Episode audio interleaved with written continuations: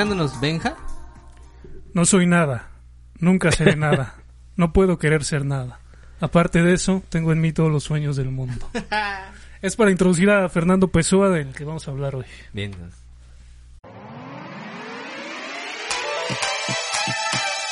Welcome home, Colombia. Beautiful, beautiful. Y en los titulares del mundo, con algoritmo predicen los gustos artísticos de las personas. Y reconstruyen eh, la versión original de Ronda de Noche de Rembrandt, que eh, fue mutilada en 1715, ¿no? Por, por, por, un, por un listillo que quería que pasara por la puerta del ayuntamiento. Entonces, por fin, después de 300 años y gracias a la tecnología, lo vamos a poder ver completa. Así es. En este 2021. Así es. Y bueno, eh, bueno, no sé si eh, supieron cómo se llamaba el primer hombre que fue vacunado en el Reino Unido de la, la vacuna del coronavirus. No sé, no sé si, si mm. supieron cómo se llamaba. No, no. Bueno, se llamaba William Shakespeare. Ah, sí, tenía mucha coincidencia, coincidencia, ¿no? Pero lo gracioso es que, bueno, bueno, eso no es gracioso que se haya muerto el señor, pero bueno. lo, lo, que sí fue, lo que sí fue gracioso fue que eh, la presentado, una presentadora en Argentina dijo que pues había muerto un, ilustre hombre, ¿no? Confundió evidentemente a este señor, bueno, pues, o sea, sí fue importante porque recibió la primera vacuna del, contra el COVID, ¿no? Pero, pero pues lo confundió con el dramaturgo que ya murió pues hace... bastantes años, ¿no? Pero bueno. Muere el autor de Hamlet después de haber sido vacunado. Exactamente. Lo que se viene, diplomado en arte y género. y esta es la convocatoria. Tú lo vas a dar, Dani, tú lo vas a dar. No, no, no. Eh, este está organizado por el, el, gobierno del estado de Morelos, la Secretaría de Turismo y Cultura y el Centro Morelense de las Artes, por si quieren inscribir. ¿Qué tal muchachos, muchachas? Estamos aquí en otro jueves, jueves cobarde, diría Joaquín Sabina, este, pues para, para hablar de otra ocurrencia que Benja nos dirá, ¿no? Dani, ¿cómo estás, Dani? ¿Qué tal, cómo están? Bien, Dani. Mariana. Muy bien, muy bien, aquí, muchas gracias. Bien, entonces Mariana Benja, ¿cómo te encuentras, Benja? Bien, bien, gracias, otra ocurrencia más. Así es. Otra ridiculez. Cabe mencionar que esta sí nadie la pidió, estaba por cuenta propia. A mí me gusta mucho Pessoa. Y pues, porque Dije, ¿por qué no? ¿no? darse el lujo de, traer a sus favoritos. Claro, y más cuando puede uno. sí. Y es que hay una anécdota de Pessoa bastante interesante cuando conoció a Alistair Crowley, el mago siniestro y oscuro, que fue nombrado por la BBC como el hombre, uno de los 100 hombres más influyentes de, del siglo. Y además fue nombrado por su propia madre como el anticristo o la bestia. o sea, lo quería, lo quería un montón, ¿no? Pero vamos a empezar con Pessoa, porque pues es el que nos, nos gusta más, ¿no? Nos atañe. Claro. Pessoa es, Fernando Pessoa es un poeta de Lisboa, nació en Lisboa, eh, aunque por circunstancias de su propia vida tuvo que ir a vivir a, a Sudáfrica, Durban. Ahí se educó y se educó como en una tradición muy inglesa, ¿no? Entonces el chico pues era bilingüe a muy corta edad y cuando regresa a Portugal lo hace más o menos por ahí de 1914. Él nació en el 88, 1888, es de los últimos del siglo pasado. ¿Y qué es lo que lo caracteriza? Ya hemos hablado muchas veces, ¿no? De lo que hacía a Pessoa, un, un enorme poeta, y es eh, el sistema este que creó de los heterónimos, ¿no? En donde es más que un es más que un seudónimo. Un, un, seudónimo generalmente uno escribe y firma con el nombre de otro. Pero el heterónimo va mucho más allá. El heterónimo tiene su vida propia, tiene su historia, tiene su fecha de nacimiento, tiene su fecha de muerte, tiene además su propia idiosincrasia, ¿no? Pessoa creó por ahí tres de los más importantes, son totalmente distintos, ¿no? Eh, y cada uno escribe con su propio estilo, además, ¿no? Escribe poesía a su propio modo y estilo. Eh, entonces es de modo tal que pareciera que hay tres o cuatro poetas viviendo en, en la cabeza de Pessoa, ¿no? Eso es lo, lo particular que tiene. ¿Les pero- gusta a ustedes Pessoa? Pero ya desde chavito ya le entraba a ese asunto, ¿no? O sea, no, no es así como que un autor maduro lo, lo tomara como un estilo propio, sino ya desde, desde muy corta edad, ¿no? Ya, ya empezaba como, a, no sé si a experimentar o, o cómo era el asunto. ¿Qué pasa? Que, bueno, todos cuando somos pequeños, pues tenemos ahí nuestros amigos imaginarios. ¿no? No sé, no sé Algunos si, todavía. no sé si ustedes lo tuvieron. El mío está aquí. ¿no? Aquí Se los presento. Y sí, parece que Pessoa desde los seis años ya estaba inventando esta clase de personajes, ¿no? Por ahí tiene uno eh, que a los seis años empezó a, a- a inventar, a dotarle de características particulares, de una historia propia, de, un, de una vida y además pues de un estilo literario, ¿no? Eso, eso hace grande a Pessoa, eso y su libro del desasosiego, ¿no? Claro.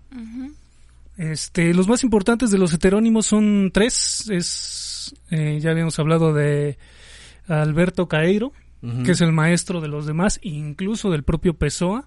Es el más grande de ellos. Nace en 1887, me parece, un año antes que Pessoa. Y Pessoa inventa por ahí que se encuentran en la vida eh, en un tallercito de poesía como los que arma Rodolfo. Ah, de poesía no. A las 3 de la madrugada.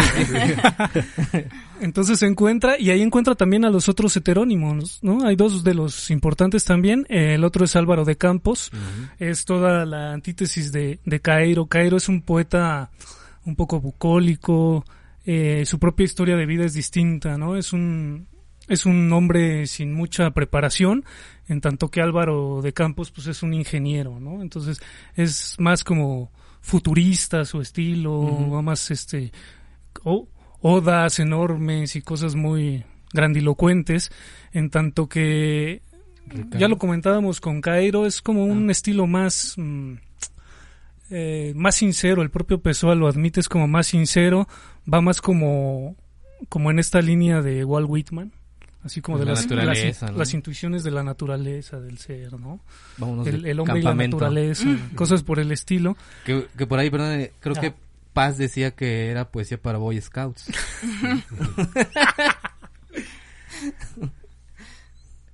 Se quedó ahí. Sí, el tercero de ellos es este, después de la poesía de los Boy Scouts, el tercero de ellos es eh, Ricardo. Reyes, ¿no? Ajá. Que en, en lo particular me comentabas que es de tus favoritos, ¿no? Sí. Es el mejor. Que, que decíamos esa vez que Saramago tiene ese libro sobre la muerte de, de Ricardo Reis, otro eh, otro portugués, ¿no? Otro Claro. lusitano, que habla más sobre la obra de Ricardo. Claro, porque todos los heterónimos tenían su fecha de nacimiento y su fecha de muerte, pero en el caso de Reyes ocurre que Fernando Pessoa lo deja totalmente abierto. Nunca regresó, Reyes tuvo que salir de, de Portugal a, a Brasil, Ah, sí. huyendo, según Pessoa, exiliado, y nunca más regresó, entonces de ahí toma Saramago para, Continuar. para ¿no? continuar la historia de este médico, ¿no? Ahí está la diferencia de los, de los heterónimos, ¿no? Cada uno con su formación profesional, sus propias curiosidades, sus propias inquietudes y al borde de ellos pues un Pessoa que, que no se parece también a ninguno de ellos, ¿no? Sí, claro, completamente distinto. Eh, hay otro que es como un semi-heterónimo, que es el que escribió el libro del desasosiego, Bernardo Suárez, que ahí relata más bien Pessoa que se lo encuentra como en un barecito y le entrega el libro como para que lo publique, ¿no? Eh, no sé cómo, porque Pessoa, pues, en, en una ocasión tuvo una editorial como a los 19 años, pero pues fracasó en su, en su intento de ser empresario, no sabía nada de editoriales, se le hizo muy fácil, recibió una herencia, quiso poner una editorial y pues nada le salió bien, ¿no? Entonces muy pronto murió ese sueño. Y eh, lo que fue siempre fue un traductor como de, como de documentos de comercio. Al manejar él muy bien el, el inglés, pues traducía sin problemas.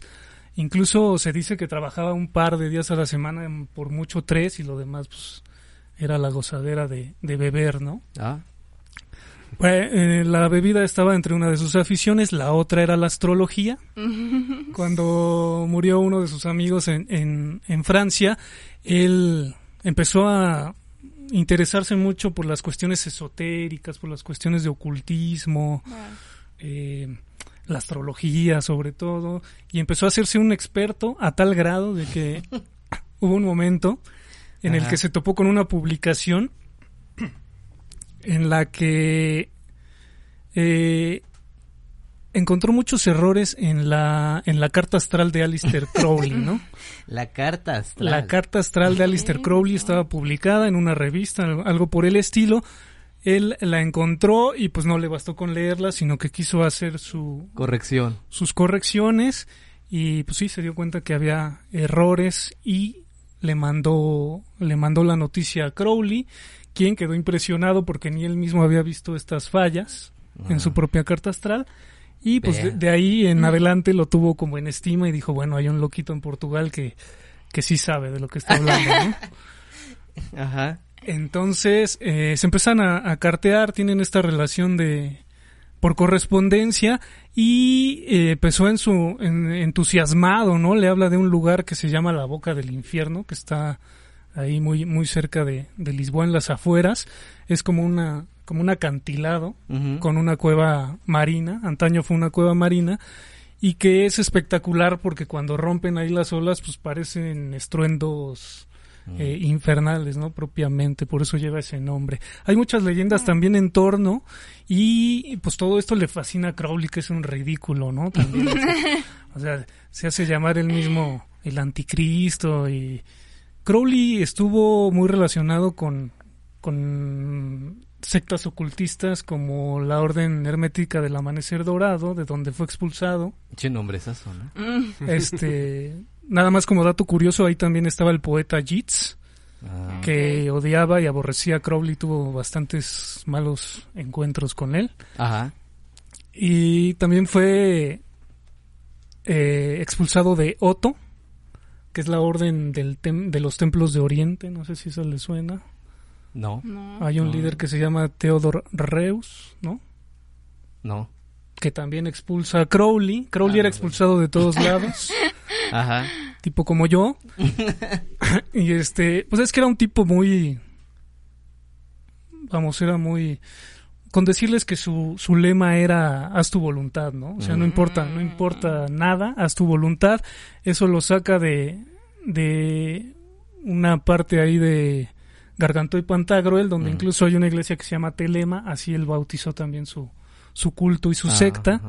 Entonces, eh, pues era uno de los tipos más extraños, eh, usaba drogas, eh, se le relacionaba con orgías, con rituales de apertura de puertas astrales y cosas Yo pensé que ibas a decir de chakras. no, no, no, de hecho se dice que liberó al monstruo del lago negro. Con eso te digo todo, ¿no? Entonces, este, pues bueno, la historia de la boca del infierno le viene súper bien, le encanta la idea. Él que era un alpinista, poeta, pintor, viajero, mago. O sea, era un todólogo, ¿no? un multiusos. ¿no? Entonces le llama la atención, pues, el acantilado, el viaje a Portugal y, pues, la propia curiosidad de ir a conocer a Pessoa, ¿no? No sabemos si cuando llegó el momento de que Pessoa tenía que reunirse con Crowley, esa mañana él haya leído su horóscopo, porque se cuenta, se cuenta que antes de tener cualquier encuentro con nadie, revisaba. Eh, Pessoa revisaba su, su horóscopo, ¿no? Para saber si le si la si el encuentro le venía favorable o, de plano tenía que dejarlo, ¿no? O sea, había Mercurio retrógrado, ah, exacto. era luna llena y no, no, no le va bien a mi signo. Sí, cosas por el estilo. Todo lo hacemos ahora con el clima, ¿no? Yo sí reviso el clima antes de salir de casa. Ah, el clima. Yo pensé que tu carta astral que te había hecho no, no, Madame Vianney. No, no, no, no, no, todavía no. Ya. Este, pero sí en una ocasión le, le ocurrió esto con, con una poeta brasileña, la que tenía que encontrar en, en, en un hotel, iban a tomar una copa además, y pues no llegó nunca, lo esperó aquella dos horas, tres horas, nunca llega Regresa al hotel y se encuentra con un ejemplar de su libro Mensajes, eh, dedicado y con una nota de disculpa porque no había podido llegar debido a que pues, el encuentro simplemente porque los astros no lo habían previsto eh. no podía darse no entonces de esa de ese tamaño era Pessoa no entonces no sabemos si con Crowley pasó lo mismo pero el caso es que llegaron a encontrarse. Crowley estuvo en Portugal por mucho tiempo quizá tres semanas un mes y hay fotografías en donde incluso están jugando unas partiditas de ajedrez y cosas por el estilo, tomándose ahí algo. Entonces, pues sí estrecharon un poco la, la relación. Y finalmente, pues lo lleva a conocer la boca, la boca de, del infierno, que es a lo que a lo que él iba, ¿no? Y pues eh, como era de esperarse, pues el lugar lo, lo apasiona, lo, lo completamente lo hechiza, ¿no? Y al grado de que él planea ahí su, su propio suicidio, ¿no? Ah, Había planeado su suicidio, había dejado una nota en el hotel donde ya este era la despedida, una nota en clave además hermética, como lo hacía hacer el, el ridículo, y que ni la policía pudo leer, ¿no? O sea, los investigadores no sabían, no entendían ni qué onda, hablaba de un calendario ahí Extraño. extraño.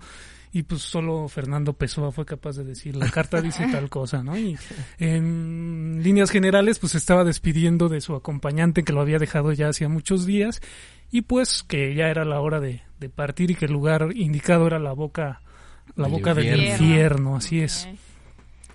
Eh, esa fue la versión oficial durante mucho tiempo, digamos tres semanas, Ajá. hasta, hasta que se descubre que Crowley anda por ahí vagando en Alemania, si no me equivoco. Ujú. Estaba con motivo de una de sus presentaciones, de sus hermosísimas pinturas. Ajá.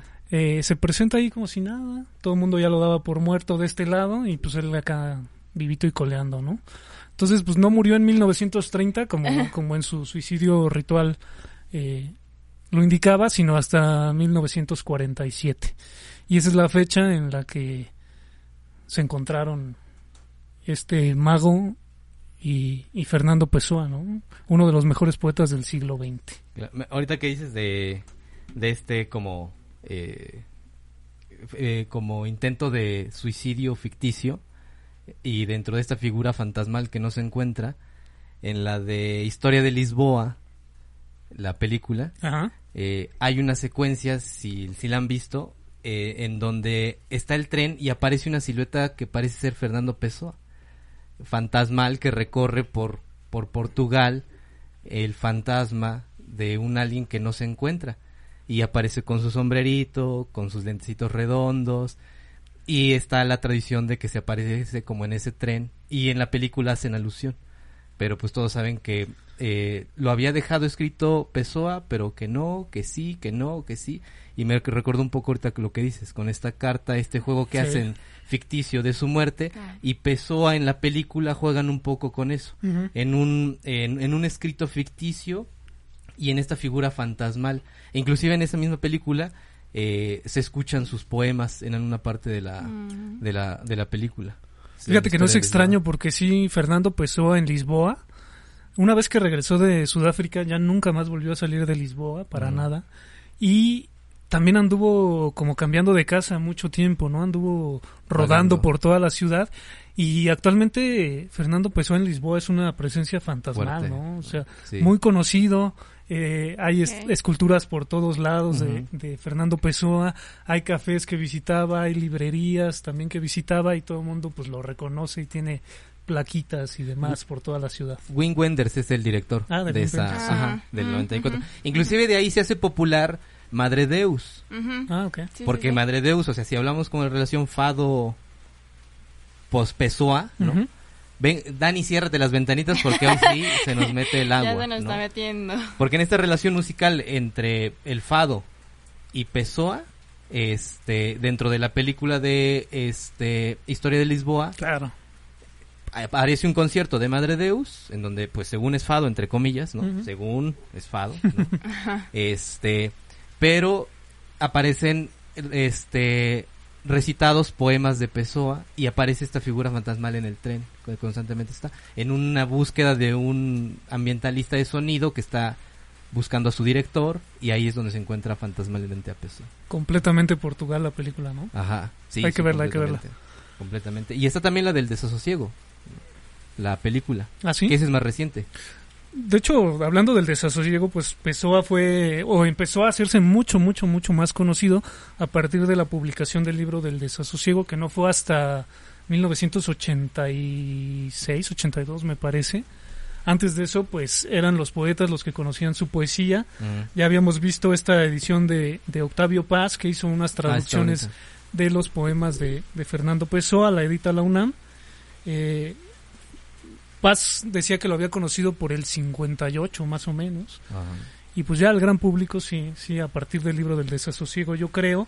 Y se cuenta que en todas esas eh, mudanzas que iba haciendo por la ciudad de Lisboa, lo único que iba arrastrando pues, era un baúl enorme. Ah, decías, ¿no? Un baúl que cada vez iba creciendo más en papeles, en hojas, en fojas y que actualmente pues se dice que tiene cerca de 30 mil 30 mil hojas este, inéditas, ¿no? Entre Mm. poesía, prosa, no sabemos cuántos más heterónimos vengan ahí. Ahí escondidos. Eh, toda una vida de investigación y de estudio, ¿no? Millones de tesis, Dani, millones de tesis ¿no? para hacer todavía de ese librito, de Así ese es. baúl, mejor dicho, ¿no? Sí, sí, sí. Eh, ¿Qué otra, este... mm, ¿Traías algo más ahí, Mariana? No, nada más. No, pues creo que pues Mm. su presencia, ¿no? Tú dices eh, que le gustaba mucho esto de la astrología y toda esta cosa. Ah, creo sí. que su presencia pues sí se fue quedando tal cual. Ahora vamos a vamos a lo, a lo esotérico, ¿no? Sí, su presencia se quedó en al, al recorrer todo todo Portugal, ¿no? Entonces es como muy no, yo creo que a lo mejor y sí fue algo un poco a propósito que él haya hecho esto, ¿no? Ya ven que dicen que eh, sí dejas una parte de tu alma en, en cada en cada espacio que habitas. Ajá. Entonces, pues no sé, a lo mejor y sí fue algo premeditado de él de hacer esto de visitar varios lugares y dejar una parte de de él ahí. Y además no solo de él, ¿no? Imagínate de todos los heterónimos que Ajá, también. también vivieron y, y deambularon por Lisboa. Que... ¿Ya, ya se hicieron ustedes la carta astral? Ah, yo, ¿Qué- sí, yo, sí, ahí en, Po- en Tepoztlán. ¿no? Ah, sí. que ahí hubiera estado bueno, como siempre, traer a Madame Vianney, que era la experta. Pues a ti te gustan todos esos temas, ¿no?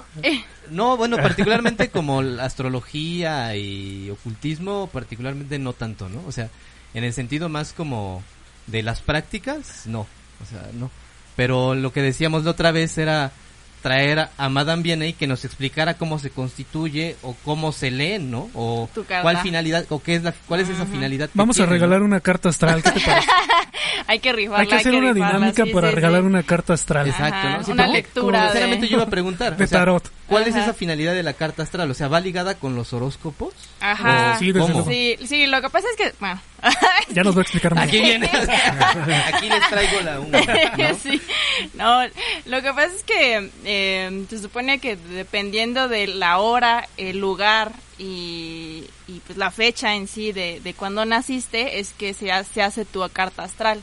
¿no? no solamente es tu, tu signo solar, pues por ejemplo yo soy Capricornio Ajá. eh, porque yo nací en enero, pero ese es mi signo sol- solar, pero en mi carta astral eh, tengo mi ascendente, que es cáncer, y mi, mi signo lunar, que eso se calcula a través de... de Dice que ese no lo puedo de- decir, no lo puedo revelar.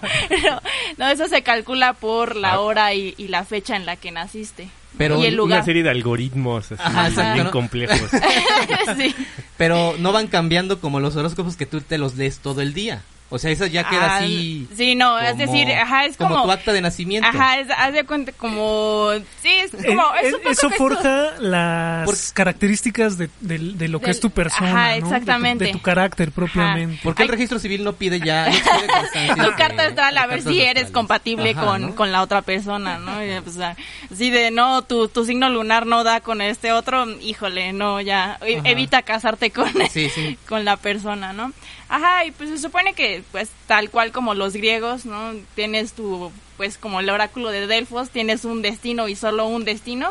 Casi, casi es algo así la, la carta astral, ¿no? Dependiendo de, de la hora en la que naciste, es que se te hace tu destino y pues Conócete Ya. a ti mismo. Ajá. Exacto, ¿no? Determina Sí, sí, tu sí. personalidad, determina tus gustos y tus, Ajá. y tus finalidades. ujú. Estaría bien un día ir que... No, estaría chido que hubiera venido Madame Vianney, que hubiera hecho una Sí, aquí. claro. Lo que pasa es que no sale cuando llueve. Así. Exacto, se mantiene ahí, ¿no? Este, ¿algo más que quieras agregar, Benja? Pues nada, ya dijiste, eh, un poco ya describiste cómo es Fernando Pessoa, su imagen es muy particular, ¿no? Con Sí. esos... Sí, Aparte de esos lentecitos, pues el bigote este isósceles así triangular muy bien recortado, siempre la corbatita de moño y la gabardina ahí caminando por... Y por que también, calles. se me está olvidando, también él quiso hacer una, así como en la parte eh, editorial, también en la parte fílmica, quiso ser una productora Ah, caray. que se llama Eche Film. quiso ser empresario. Pero Sí, Sí, no, y además pues no. visionario para su época, porque estamos hablando como de los inicios del, de la fotografía, Ajá. los primeros inicios de las imágenes en movimiento. Así Entonces, es. Sí, ya era como un visionario, ¿no? Así de que, ¿Quién diablos iba a ocurrir en ese momento hacer una, eh, una productora de productora. cine cuando ni siquiera el cine ya era una industria, o ni siquiera era una industria? Pero bueno, Por ahí también hay como una notita autobiográfica en donde él dice, o señala que fue un iniciado también en, el, en, en la masonería, ¿no? También él, también él defendió la masonería en vida, entonces sí tuvo como un, no sé, grado 3, algo por el estilo. Sí es un iniciado. Dentro de su sangre comenta que es una mezcla entre hidalgos y judíos también. ah, Entonces por ahí también el conocimiento de la cábala y todo esto Ah, pues, le, le de ahí. interesa muchísimo. Entonces todo se conjuntó para hacer esto, pero la poesía no tiene absolutamente nada que ver con esto. Yo creo que sí hay que dividir la obra de, Claro. de estos rasgos de la persona, porque mucha gente puede tender a tener ese ese pre- prejuicio, ¿no? Antes de leerlo.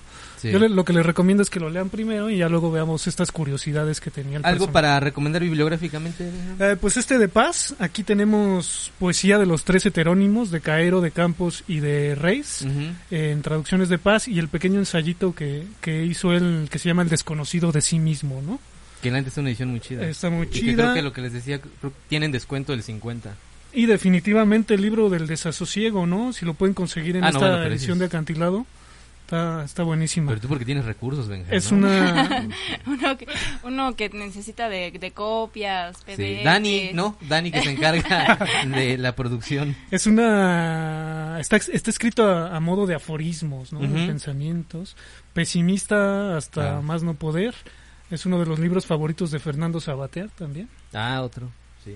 Entonces, pues ese es, ese es también uno de los imprescindibles. Y ya por último, que está la película, ¿no? El- El, esa- el- esa el no la he visto. film del desasosiego es, este, es como del 2009, Ajá. este, donde es Bernardo Suárez en tres, eh, tres días va un poco en esos fragmentos describiendo y relatando su desasosiego. Mm. Entonces vale la pena también quizá revisarlo.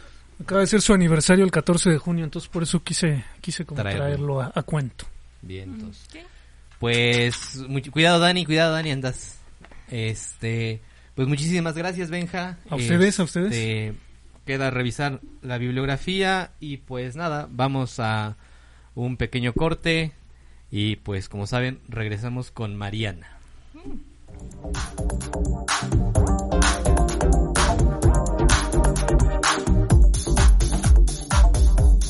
Y en su sección Dardos a ciegas, Esa. Juan Rulfo en el cine, los guiones de Pedro Páramo y El Gallo Duoro, ¿no?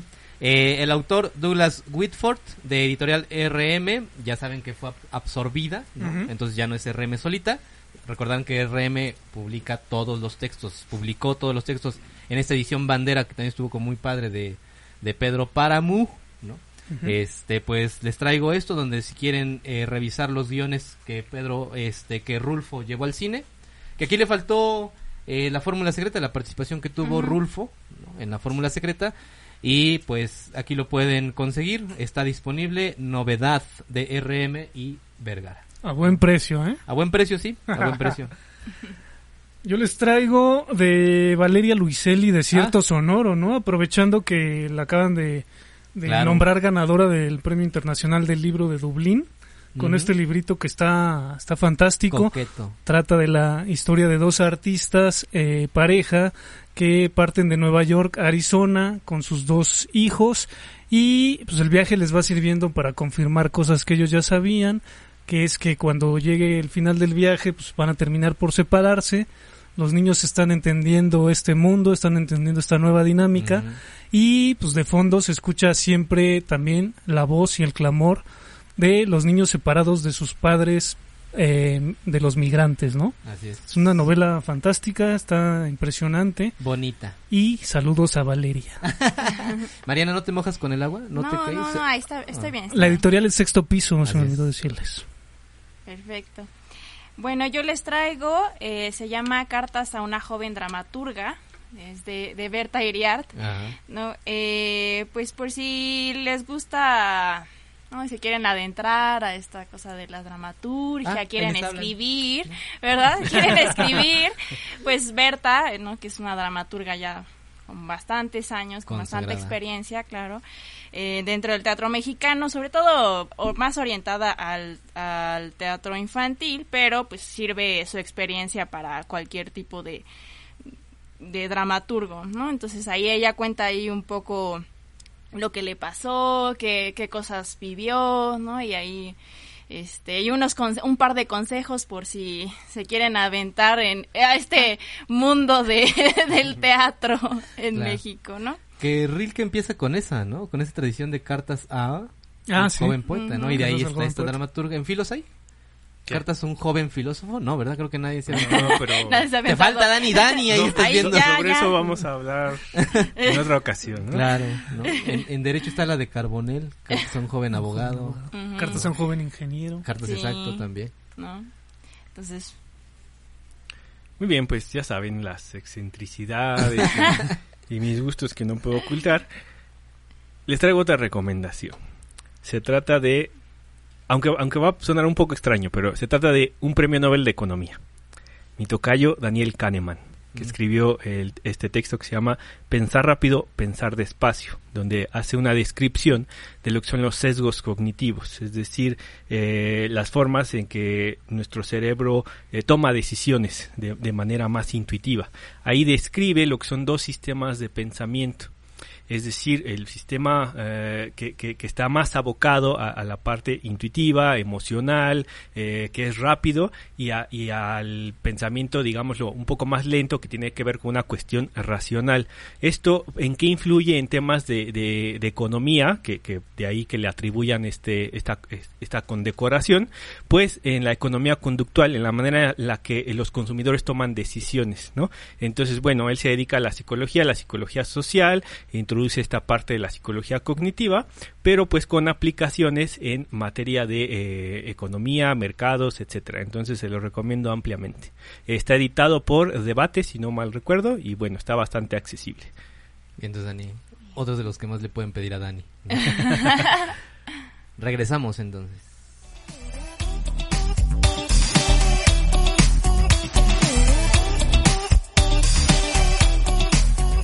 Regresamos, regresamos con esta lluvia, Dani, con esta lluvia tremenda aquí Sí. en esta camionetita. Eh, pues bueno, Mariana. ¿qué nos compartes? Bueno, hoy les traigo que se acaba de estrenar la película de Luca en- de Pixar, es la nueva película de Pixar. Eh, y por si no la han visto, no les cuento mucho. ¿no? Es una- Dilo, pues no importa, ¿no? Spoilers. Sí, bueno, ¿no? pues básicamente la premisa es que es un es un niño que pues siempre sus padres, en específico su mamá, pues lo reprimió mucho, ¿no? Siempre y tenía esta tiene esta rutina, ¿no? De siempre es más o menos pastorear. Ajá, Ay, ¿eh? el, el rayo, ¿eh? Caramba. Alguien se enojó con El señor del pan no va a pasar esta vez, ¿no? Creo que no. Ahora ya no.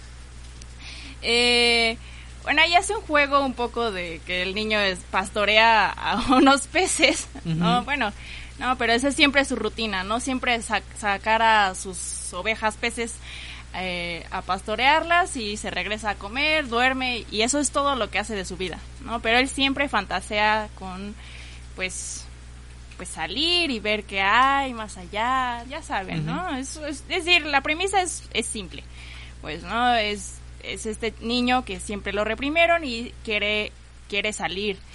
Y pues eh, el, mo- su modo de salir es que se encuentra a, pues, a un chico que se llama Alberto. Y él lo invita a, a, pues a este lado de la aventura y lo empieza a mostrar que el mundo es mucho más bonito si se atreve a salir, ¿no? Y entonces, y justo esto de lo de atreverse a salir, pues provocó un poco en el- tema y ahora en, en la gente, en la comunidad, ¿no? Ahorita que estamos en el, en el mes del, del orgullo. Del orgullo. Exactamente. Entonces, pues, dentro de la comunidad, pues, interpretaron esto de, de salir, ¿no? De salir de, de su zona de confort a salir, pues, Del pues, closet. literal del closet, ajá, exactamente, ¿no? Y justo como está esta amistad entre Alberto y Luca, que pues no es... Es decir, hemos visto muchas series, películas ahí de relación entre, entre niños, pues un niño y un niño.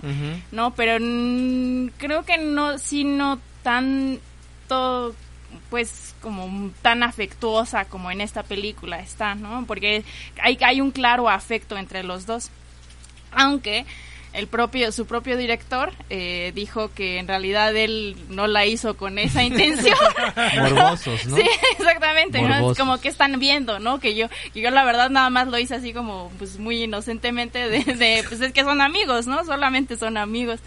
Eh, pero pues ahí ya la gente le interpretó de otras maneras no que pues como se, se dan más afecto y, y, y pues está esto de la aceptación no que es un poco también ahí de, de aceptar quiénes somos, eh, pues sí, lo interpretó la comunidad como que es pues, que los dos son eh, pues homosexuales y pues ahí es cuando empieza su despertar eh, pues amoroso. Qué rudo, ¿no? O sea, que ya nada más por dos, dos personajes masculinos. O sea, ya no puede uno tener amigos. Porque... No. Ya, ya la filia se rompe, ¿no? O sea, ya iba algo más allá. Sí, exactamente. Y bueno, y pues está un poco, ¿no? Pues ahí el tema es controversial, ¿no? Porque igual pues hasta salió, es decir, la comunidad salió con esto de que pues ellos lo interpretaron así, pero evidentemente también hay, hay están las otras comunidades, las comunidades conservadoras, ¿no? que dicen pues justo lo mismo, ¿no? ¿Por qué me volteó a mí? no, no, Porque tú no, vienes no. De, de, padres y familias panistas. No, no, hay que olvidar ese pasado, ese, ese legado. Ese origen. ¿no? De, de conde, ¿no? El, los condes Mendoza. ¿Sí, Mariana? No, no, no, no, no justo por eso de, de este com del comentario, ¿no? De, de que ya no podemos tener amigos sin que ya lo interprete. Se preste a... a, a se inter, se, justo se preste a la interpretación de que ya son algo más. Uh -huh. ¿No? Pero pues sí está un poco... Pues en qué momento les hablamos a los niños de pues estos temas pues amorosos, en qué momento es, es bueno decirles, no, pues vas a vas a empezar a sentir uh -huh. ahí no distintas cosas por tu por pues, por tu bien. Por una, no, pues alguna otra persona, ¿no? Pues ahora está mucho esta cosa abierta.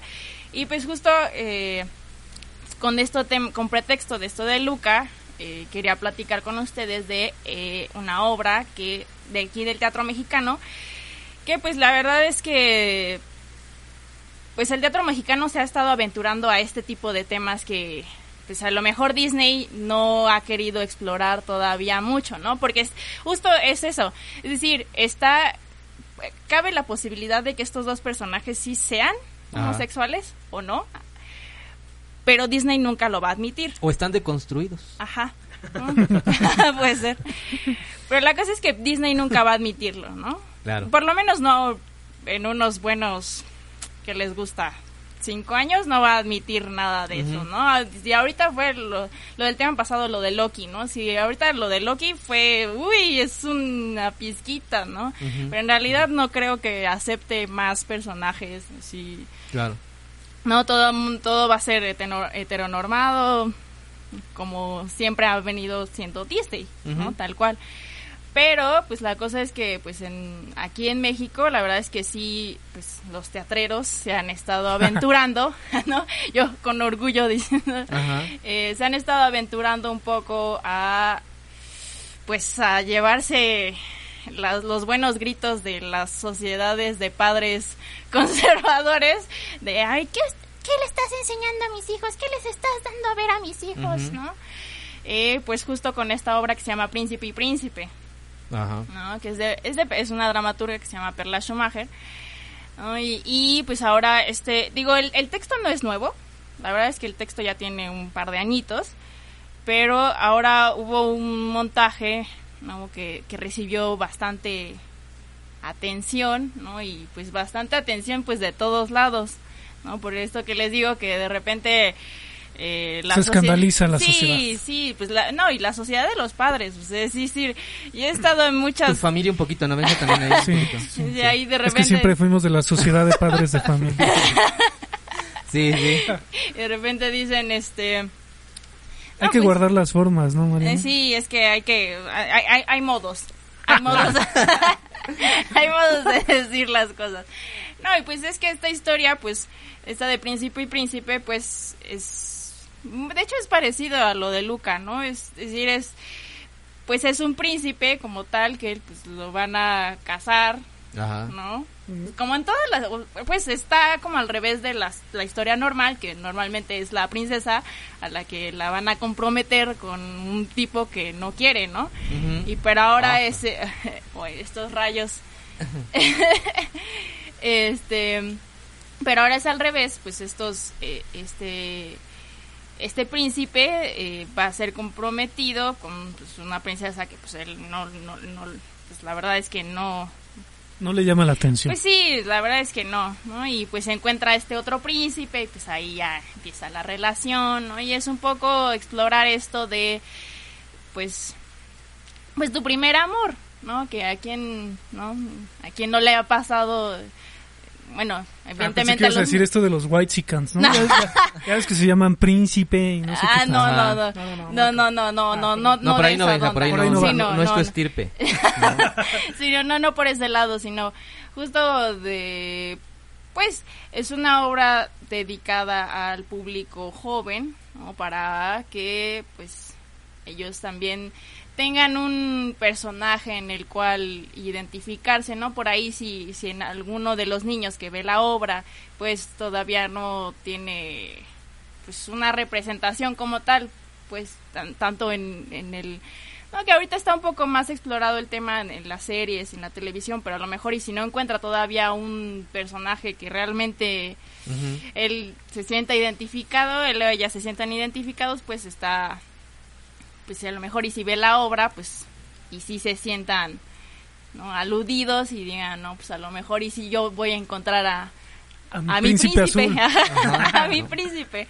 No, que justo es eso, es decir, es, es explorar justo con esta idea de, pero al revés de lo de la princesa que encuentra a su príncipe, pero este es un príncipe que pues también encuentra a su príncipe, ¿no? Entonces, claro, ¿no?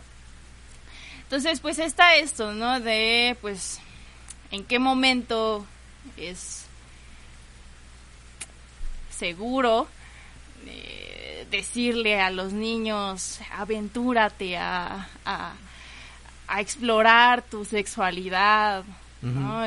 porque les digo, sí, y sí yo también me, he aventado tiros ahí con, con esta sociedad de, padres de familia, em, y no es fácil, ¿no? Pero pues el teatro mexicano está ahí, está queriendo explorar este tipo de temas. Y pues con otra obra que pues, está la de No Tocar, que es Enrique Olmos de Ita, que es del abuso sexual infantil. Sí, que es como lo, más fuerte, ¿no? Porque si bien está esa parte eh, pedagógica de poder hablar sobre la sexualidad, ¿qué sucede cuando no se habla sobre ello? O sea, los riesgos de, o sea, porque pues puede quedar como a nivel muy conservador de decir, bueno, eh, no voy a nombrar, no voy a decir las partes de nuestros cuerpos como formalmente son, porque quizá no tengo esta confianza o todavía tengo esta pena, pero si no lo hago, los riesgos se corresponden.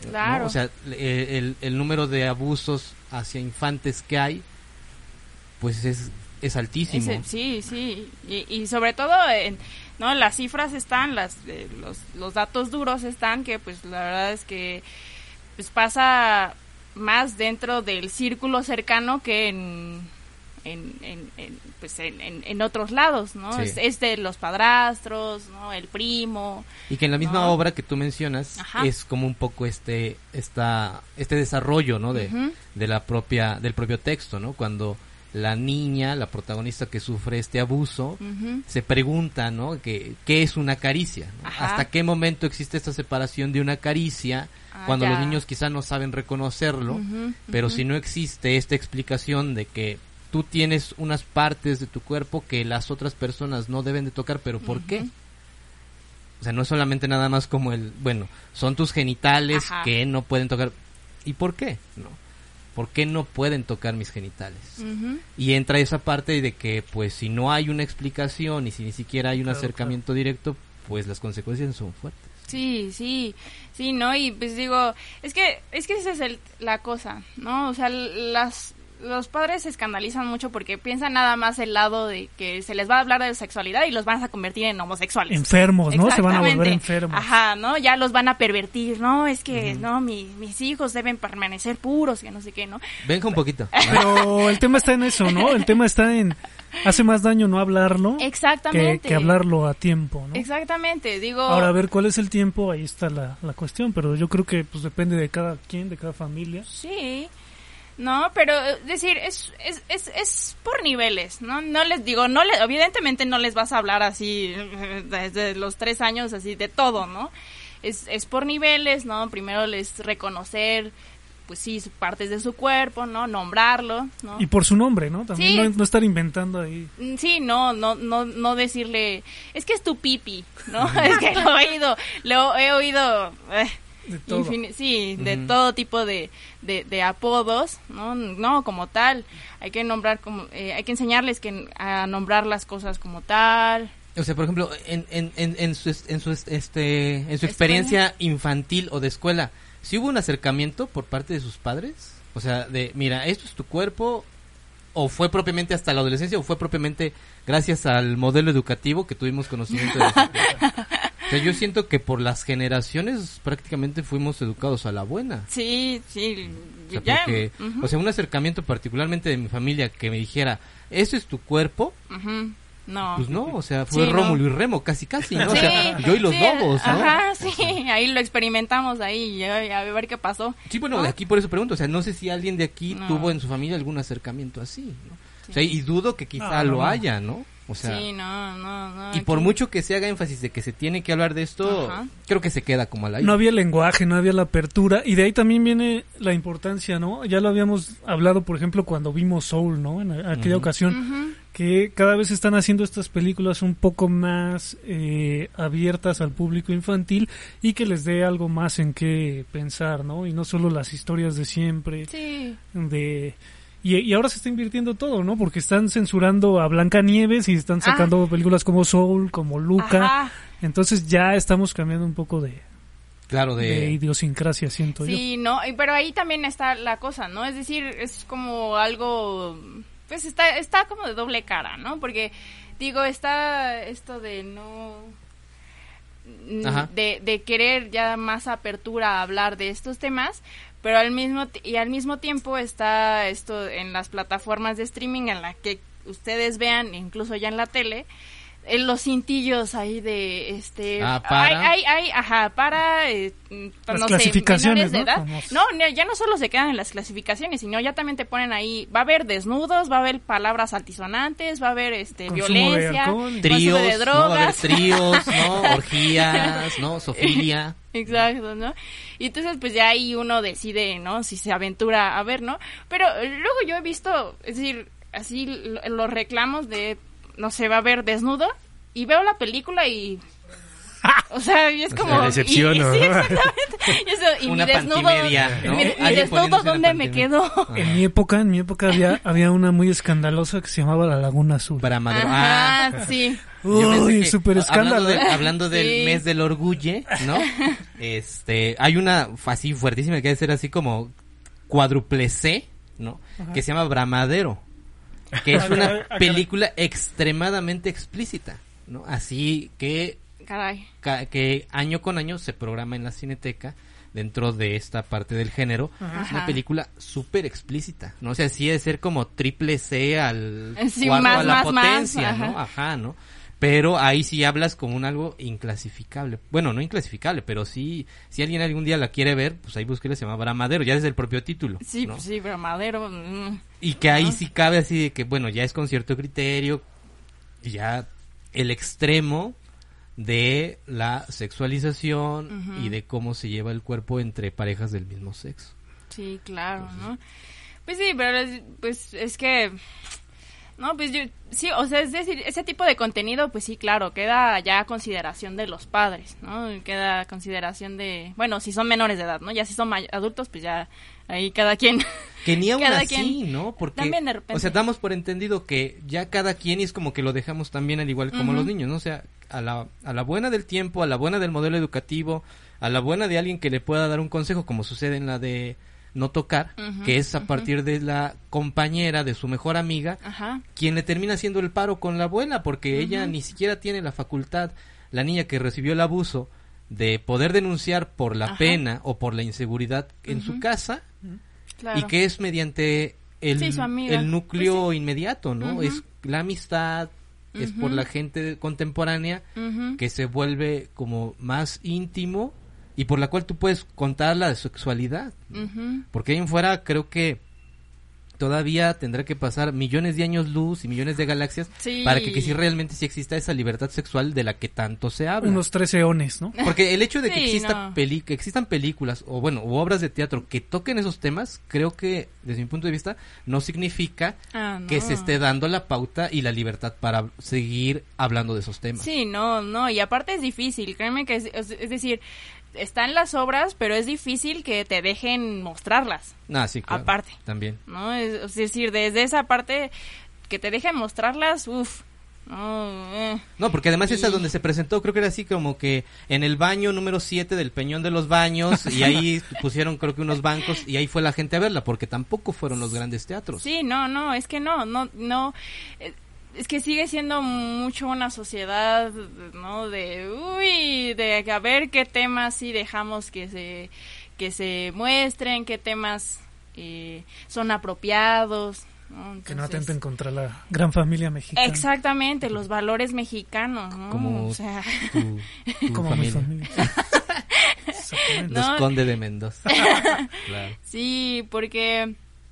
Eh, pero pues sí, mm, digo, pues está la conversación, está ahí la exploración de los temas y pues habrá que ver si este sistema educativo, que sí está, ¿eh? ya está un poquito queriendo explorar ahí, yo digo, yo estuve ahí un poco adentrada en, en, la, en, la, en la educación preescolar y ya está un poco, eh, mm, Nada más, sí, ya está orientada, en, bueno, en los, más en los colegios privados, ¿no? Que sí siempre es un poco ahí la diferencia y ese es el problema, ¿no? Que en la educación pública no está tanto esa apertura como en la educación privada, que sí hay un poquito más de apertura y los padres están un poquito más abiertos a que exista esa, esa, esa conversación. Que ahí quizás sería bueno en algún momento cotejar estos modelos educativos, ¿no? O sea, en, particularmente en, América, ¿no? O sea, Europa ya, como sabemos, se cuece aparte y ni siquiera es un, ni siquiera es un parámetro eh, por, por el propio territorio, ¿no? Pero, ¿cómo se maneja la cuestión de la sexualidad en países de Centroamérica, este, Sudamérica? Eh, y si realmente podemos decir que estamos a la par o sencillamente nos encontramos eh, en, un, en un retraso así como inimaginable, pero del cual pues seguiremos como asumiendo y engañándonos de que mientras existan películas, mientras existan series, mientras existan obras de teatro o literatura que hablen sobre temas tabús, vamos a estar avanzando, cuando yo creo que pues sigue siendo más como de lo mismo, sin sencillamente seguir atacando como el problema de fondo de que las partes del cuerpo se tienen que seguir nombrando como son, pues el problema es que cargas con todo ese problema de la cultura, la religión y demás, que pues a ver, quítale eso a un mexicano, pues no. Pero qué difícil para quienes tienen esos, quienes vivieron o están viviendo algo así muy fuerte y más ahorita en pandemia, que no pudieron salir. sí, estuvieron con su con su agresor, ¿no? Directamente ahí en, en, en la casa, pues ahorita todo todo un año y medio. Las agresiones, ¿no? Sí, de hecho sí, sí, se, los números subieron de, abusos, porque pues sí, se hace, se da más en la, en el círculo cercano de, pues, de la casa, ahí todos los abusos. ¿Algo más para concluir, Mariana, que tengas ahí en pues, este, pues vean, ustedes juzguen, ustedes juzguen si... ¿Hay alguna de estas en cartelera, Príncipe? Ahorita no, pero está eh, el registro. El registro de Príncipe y Príncipe en... Este... Lo subimos, si quieres, bueno, lo, si quieres lo subimos a la página. Hay que pasar la liga, ¿no? Ajá, está, está en Facebook, yo lo vi en Facebook. Sí, sí, está. y yo vi, este, no, tocar también en YouTube. Entonces ahí se pueden están, están disponibles, ¿no? Digo, ahorita que fue todo lo de la pandemia, pues todo el mundo sacaron sus videos, ¿no? Que grabaron de las obras. Entonces ahí están los videos disponibles para que ustedes los vean.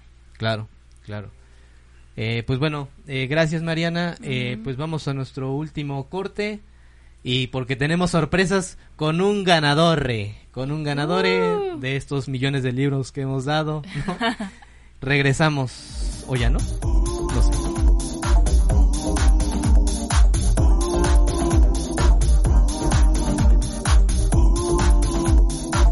Y en nuestra sección Soy tu fan a fuerzas, hoy traemos un ganador. Sí, Así es. Un ganador. Estuvo esperando que le mandara su libro por semanas. Tuvo que venir aquí a plantarse afuera de la camionetita, Lamentablemente. tocar la puerta y decir, vengo por mi libro. Vengo por mi libro y aquí lo tenemos. Aquí lo tenemos, por favor.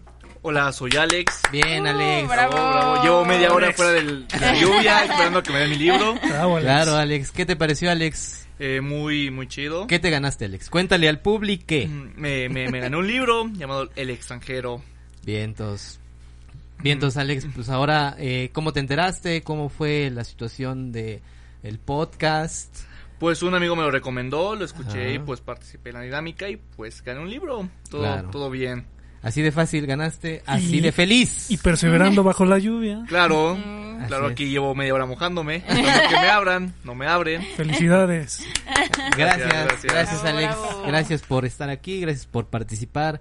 Y pues seguimos. Uno de tantos, uno de tantos. Unos tantos faltan, faltan entregar otros dos, otros dos más, pero pues nada más estén al pendiente y habrá más, más regalos, ¿no? Más regalos. Perfecto. Eh, ¿Algún saludo, Alex? ¿Algún este reclamo? ¿Algún eh, donativo que quieras hacer? Sí, decir? aprovechando que estás Pues aquí. adelante, ¿no? Tienes No. los micrófonos. Todo, todo bien, saludos, pues no hay nadie. Aquí saluda. ¡Qué triste! y dinero pues triste. hasta el próximo mes, ¿no? Así que todo bien, estamos bien. Pensé que mi vida era triste, pero no. ¿No? No. Vemos que hay más decadentes como las de Alex, ¿no? Pero, pero ni modo, ¿no? Mariana, saludos. ¿a Sí, yo a mi querida Anne, Anne, no, no es Anne Hathaway, Ah, qué lástima. Es Anne. no, no en estas eh, confusiones, no, no, no, no, no, es Anne, mi querida Anne. Hola. Exacto. Ahí queda. Yo estaba el otro día visitando a la tía Conchita, fui a ver a mi tía Conchita y me estaba diciendo, ¿cuándo vas a hacer un programa de tu padrino? Ah. Mi, mi tía evidentemente confundida pensó que se trataba del padrino Pedro, pero no, ella había escuchado el podcast y, Padrino y cuando Bor- Dani dice mi padrino, pues se refiere a Borges, ¿no? Borges. Entonces les anuncio que muy pronto va a haber Borges para ti, tía. Conchita y para todos los demás. Mira, una, una premisa, ¿no? Yo le quiero enviar un saludo a Octavio Paz, ¿no? ya está muerto, pero le quiero enviar un saludo. Eh, no está por demás. Y a todos aquellos que nos han escrito eh, vía mensaje directo, tanto, a, bueno, a Facebook, este, pues sigan escribiendo, sigan proponiendo. En algún momento de la vida y del tiempo, pues los leeremos, ¿no? Eh, pues nada, eh, con esto estaremos cerrando, estetizándonos, episodio número 8, me parece, ya 8. Por ahí así. 8, este, y pues nada, eh, pues muchas gracias. Gracias Dani, ahora que le encuentra ahí, que se encuentra ahí atrás.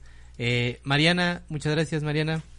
No, no, no, gracias a ti, gracias, gracias. Benja, muchas gracias. Gracias a ustedes, buenas tardes. Y a nuestro productor que se encuentra aquí, este, a mi diestra eh, y parte de su de su estudio, ¿no?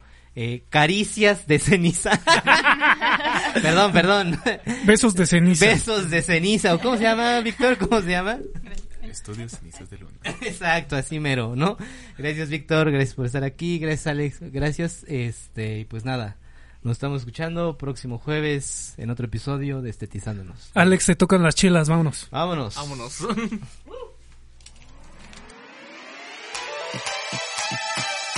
Welcome home, Columbia. Beautiful, beautiful.